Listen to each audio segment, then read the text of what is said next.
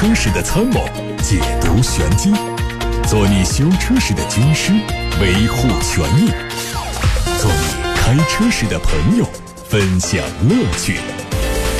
调频九二七，傍晚六点半，董涛说车，只和车友在一起。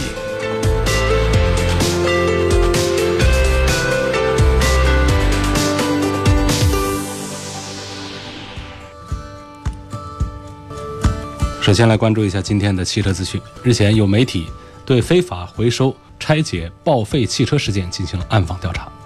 调查显示，在某地的一个乡镇，有数百户、上万人从事非法拆解、报废汽车的生意，形成了非法购买、拆解、翻新和售卖的利益链条，包括报废车的发动机、变速箱、车架等国家严禁交易的零部件，甚至报废的整车正在流向全国销售。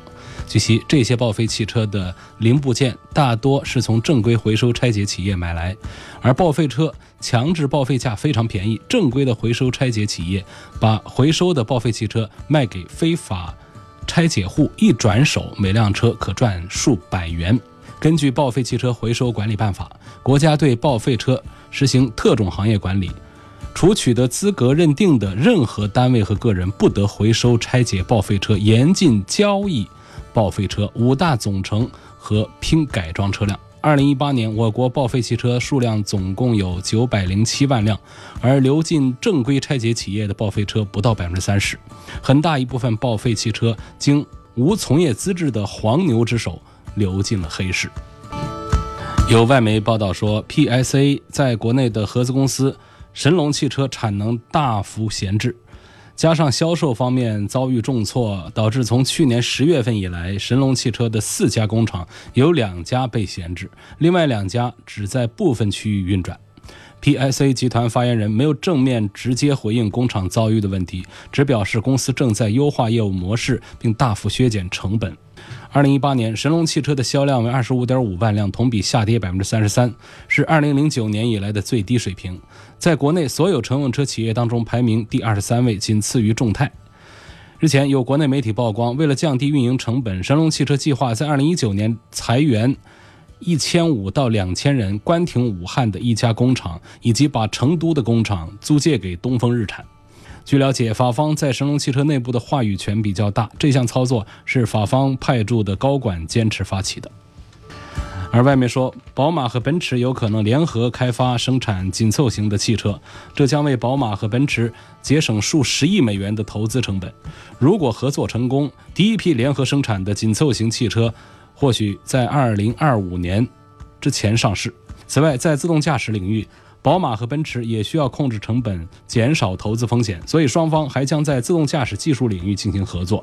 综合来说，为了应对造车成本的增加以及对未来前瞻性技术研究的不确定性，大多数企业已经开始抱团取暖，以应对当下国际经济形势的不乐观局面。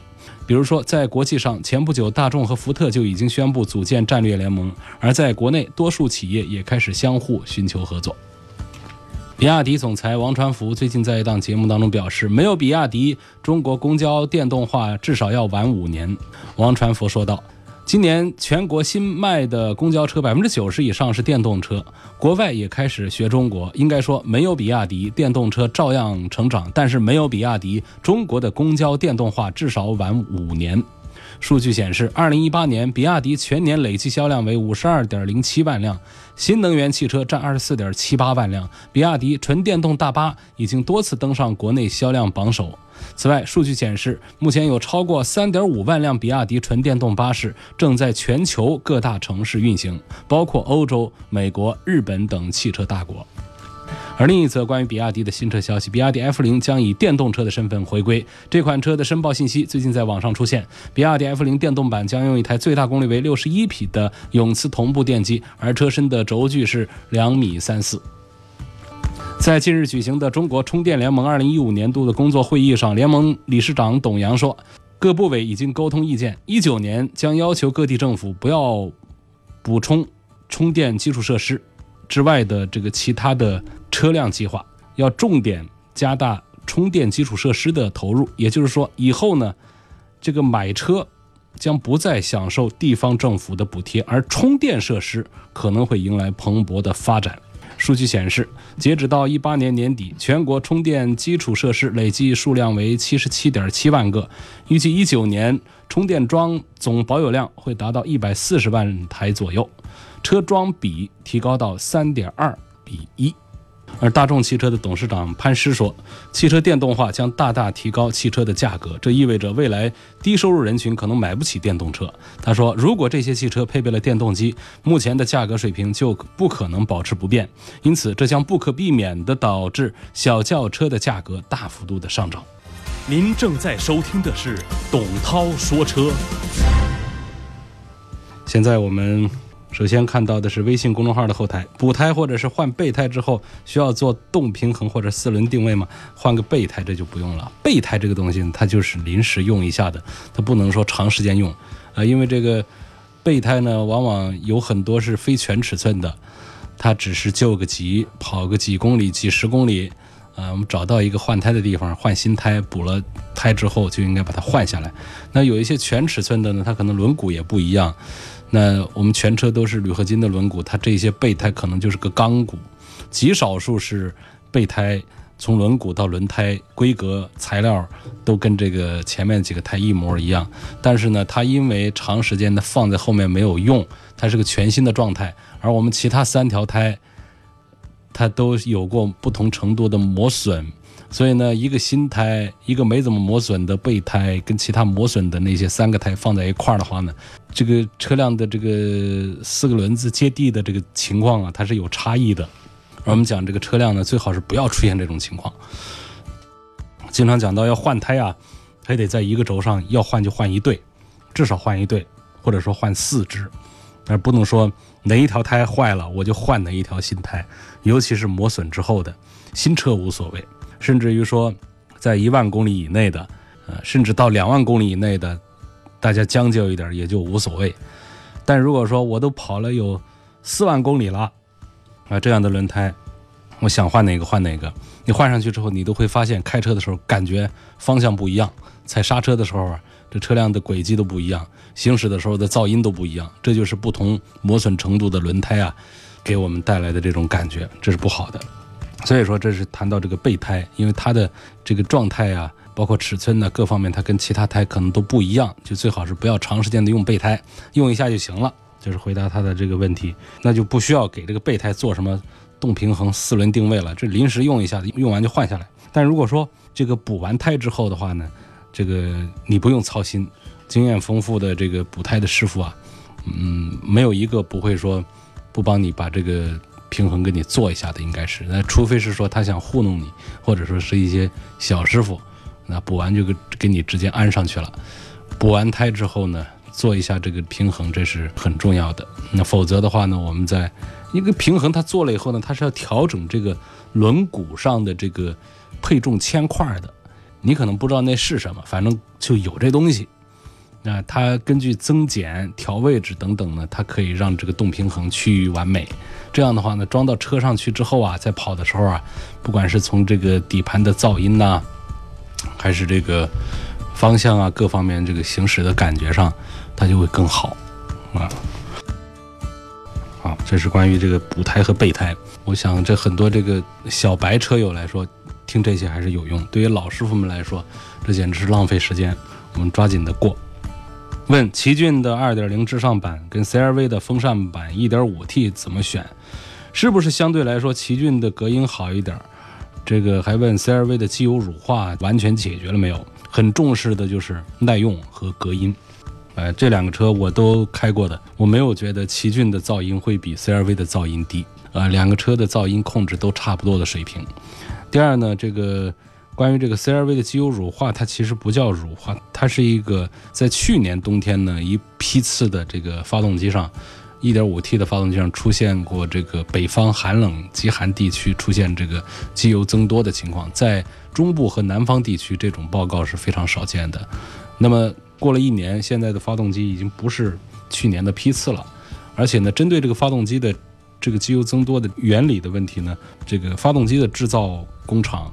做了改进，然后呢，这个东风本田的售后部门呢也做了承诺以及相关的一些改造。那么在今年这冬天已经到这儿了，这都已经冷了好些天了，这方面的报告几乎都没有听到，所以我觉得我不能肯定是不是完全解决了这个机油增多的问题，但是目前我们确实是听到的很少了。零八年的迈腾三万六值得买吗？大众的车维修贵吗？大众的车啊，在非豪华品牌里面的维修啊是偏贵的。哎，这个不讲车的价格问题，这讲的是横向对比。你比方说，我们一个大众的车来跟这个本田的、丰田的、日产的同档次的车来对比，维修费那就贵得多。你比方说这个迈腾，迈腾它对应的本田应该是雅阁，丰田应该是凯美瑞，日产应该是天籁。可是都停到 4S 店里面去做一次小保养、大保养啊，做一次维修。我们说换一个保险杠啊，反正是干个什么。你看看这两边的价格，这大众的就明显贵一些啊，这是一个常识性的问题了。呃，关于这个零八年的迈腾三万六值不值得买这个话题，我是没有办法回答，因为这个从年份上来看是一个方面，还有一个公里数。公里数看是两个方面，还需要其他方面，比方说这车实际的车况，呃，有没有出现过事故，有没有出现过大修，等等等等的，呃，包括手续的齐全程度，它都决定了这台车现在还能卖多少钱。所以我是答不上来。你说就一句话，我们假设零八年的这一部这个大众的迈腾，而且我还不知道你是个什么配置，是高配还是低配，呃，这个实在是很为难我。但是这既然是都提问提过来了，都花时间写字儿在微信里面就提过来了，那我这还是得想办法说呀。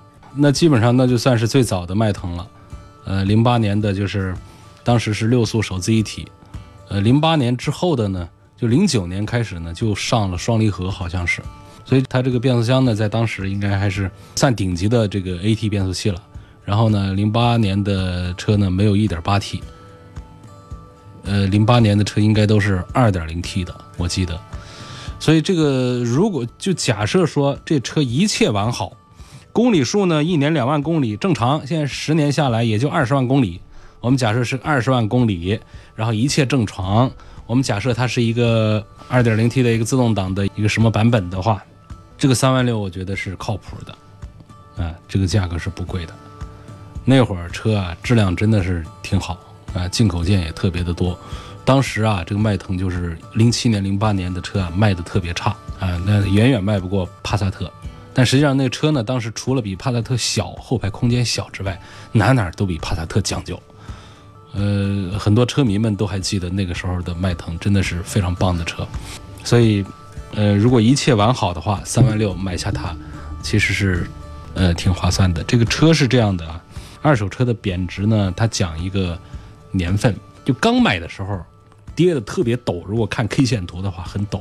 那么到了十年往后的话，它是很缓的这种曲线。也就是说，十年和十一年之间的价差就特别小了。但是你新车一年和两年的价差那可就很大了。就这样的一种不均匀的这种 K 线图的形式。所以你到了这个十年的时候，这车其实你是说这车我嫌贵了，我到明年，明年它可能还卖三万五呢。嗯，所以这个车我觉得可以考虑一下啊，但是前提是我刚才讲的一切都很正常，公里数正常，说一年两万公里以内，这算是一个家用车的标准。你说一年到了四五万公里，这就是公家车的标准了。说一年到了七八万公里，那上十万公里，那可能是黑车的标准了。还有就是它得没事故，没泡过水，没过过火，没有出现过翻滚呐前。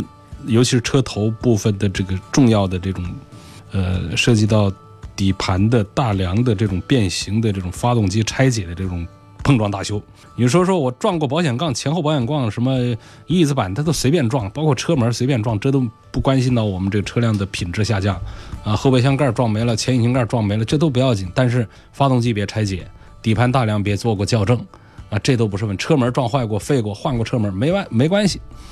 所以这样的车就叫大事故的车呢，最好是不要高价或者说常规价格来买。您正在收听的是董涛说车，继续来回答大家的问题。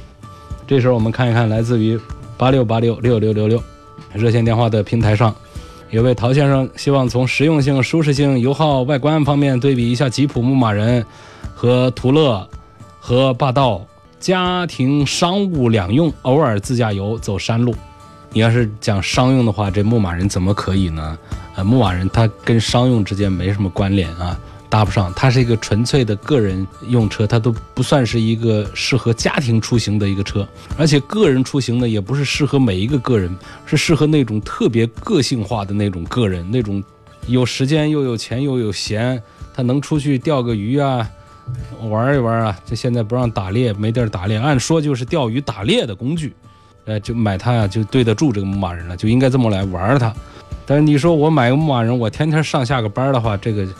实在是有点暴殄天物。不是说这车多好啊！我前一段时间在我微信号里面我还发了视频，说这牧马人在这个美国的这个安全碰撞当中都碎了。呃，意思是说这个坚固和高大之间似乎没有这个正向关联。就是你看它做的挺威猛的，实际这个碰撞的时候啊，呃，溃缩区啊，缓冲区啊。各种还有这种坚固的不可变形区啊，高强度钢的应用啊，呃，物理原理上结构上的一些巧妙啊，这些东西啊，它是很讲究的。它不是说我钢管粗，啊，我高高大大我就一定是耐撞的，这是插一句。但是讲呢，就是咱们也没有多少机会是出现那种情况呗。但是这个牧马人确实是，呃，一个那。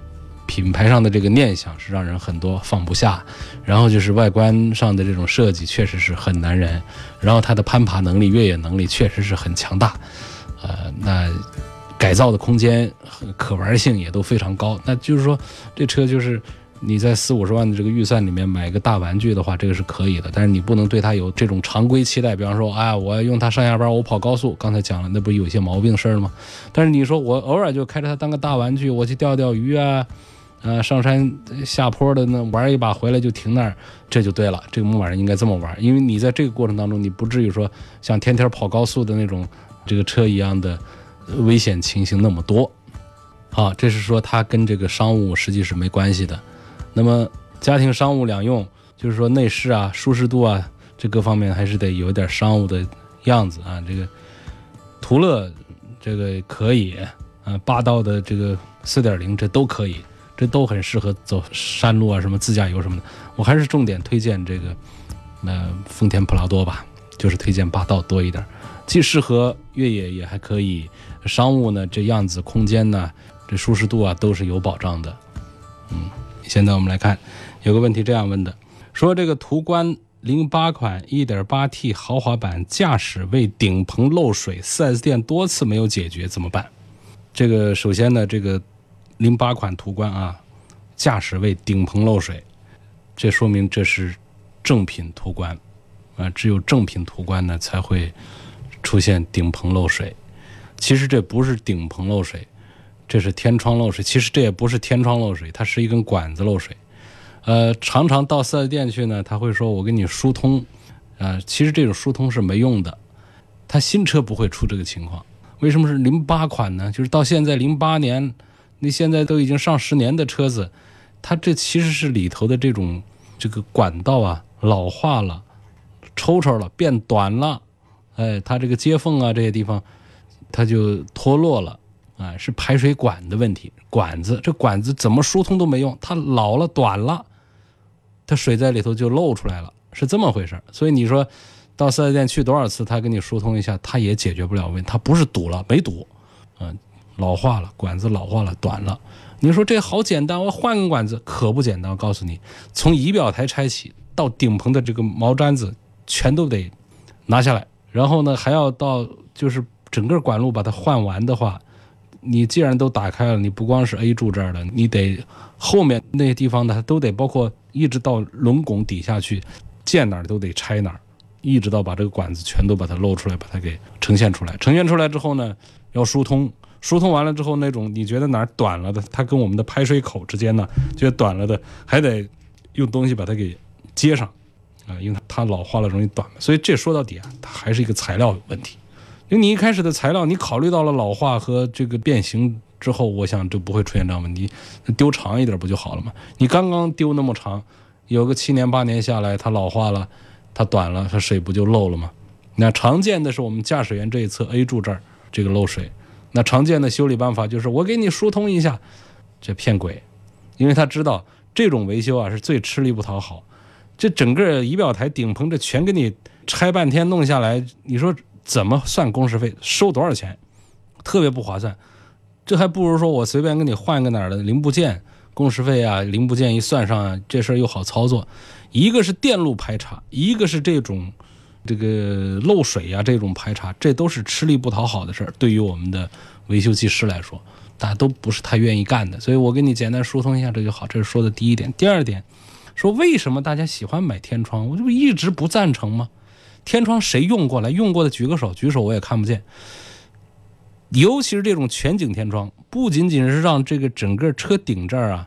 在结构上啊，厂家总是会说，我们针对这个全景天窗的这个顶棚钢构啊，我们做了呃优化，这个结构上的强化，所以所以它不是，它总还是差一点，它总比这种一块板的钢，然后底下还做了一些横向的、纵向、斜向这种拉筋呐，总比那种的强度是要差一点。所以这是第一个，就是挖了一个大洞之后的这第一。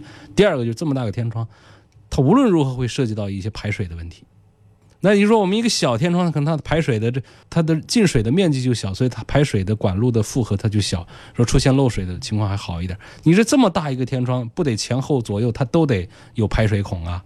那排水孔它不可能直接是打穿了，从我们的这个 A 柱、B 柱这些地方就直接就往外排，它得通过管路往地面接近地面地方引，在这个引的过程当中，它就容易出毛出这个毛病出麻烦。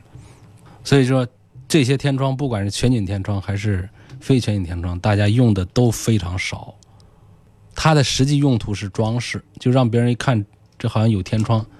这跟我们在这个顶棚外边拿油漆刷一个天窗出来的效果是一样的，没啥用。有的时候我抽烟，你抽烟这种从顶上往外抽的这种，其实那个效果也不好。你其实从侧面开点缝还是效果更好，而且。这个车上最好别抽烟嘛，烟灰掉身上了，你还得慌忙着弹弹烟灰的这个过程，可能还是个危险的过程。所以这个天窗真的是可遇不可求，别再追求着我要买一个天窗，我要买一个全景大天窗。啊，用过的朋友们都知道，其实这天窗一年用不了三回，但是出了毛病之后，你可不是说我一年心烦不了三回，你下雨就烦，吱吱呀呀一响的烦。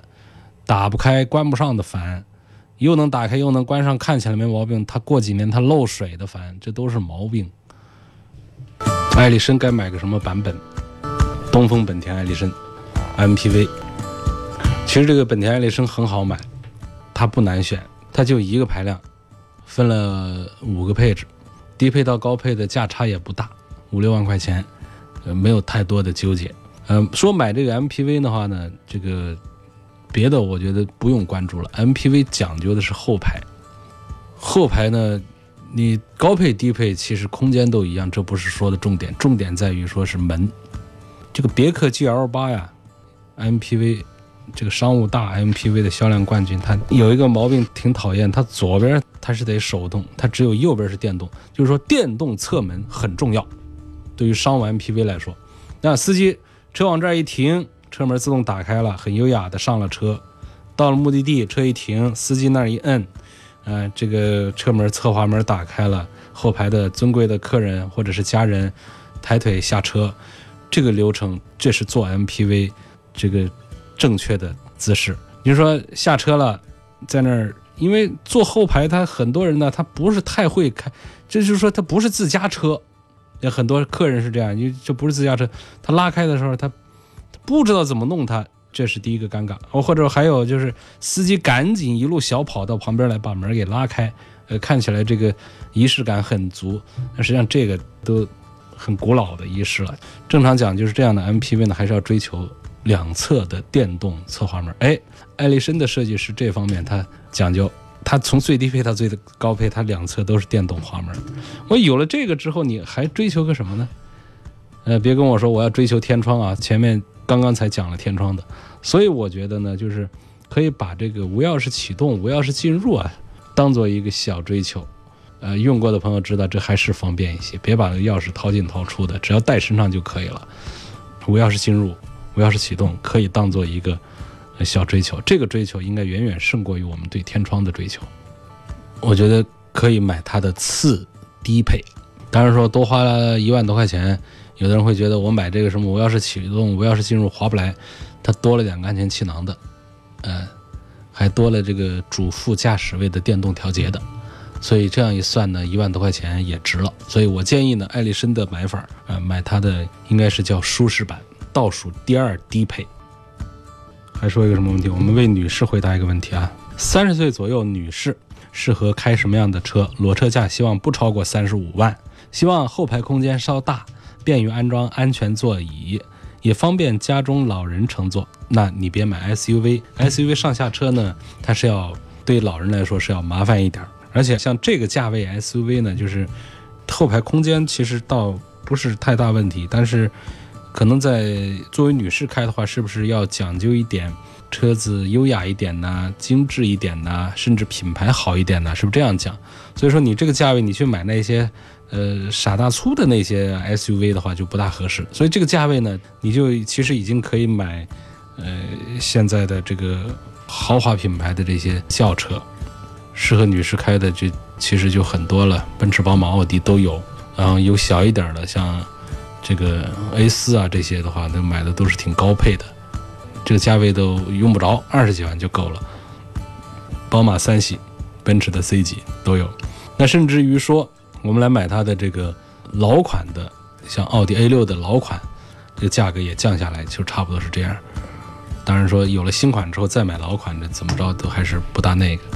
或者说直接买它的一九款新款，新款的价格也就四十万出头，多花几万块钱，一步到了位，啊，买一个合适的颜色，女士开其实也挺好。那后排空间是绝对够大了，呃，这个底盘也低，老人上下也方便，装个安全座椅是一点问题都没有。今天就到这儿，感谢各位收听和参与每天晚上六点半钟到七点半钟的董涛说车。错过收听可以通过董涛说车微信公众号以及董涛说车的微博，还有包括蜻蜓啊。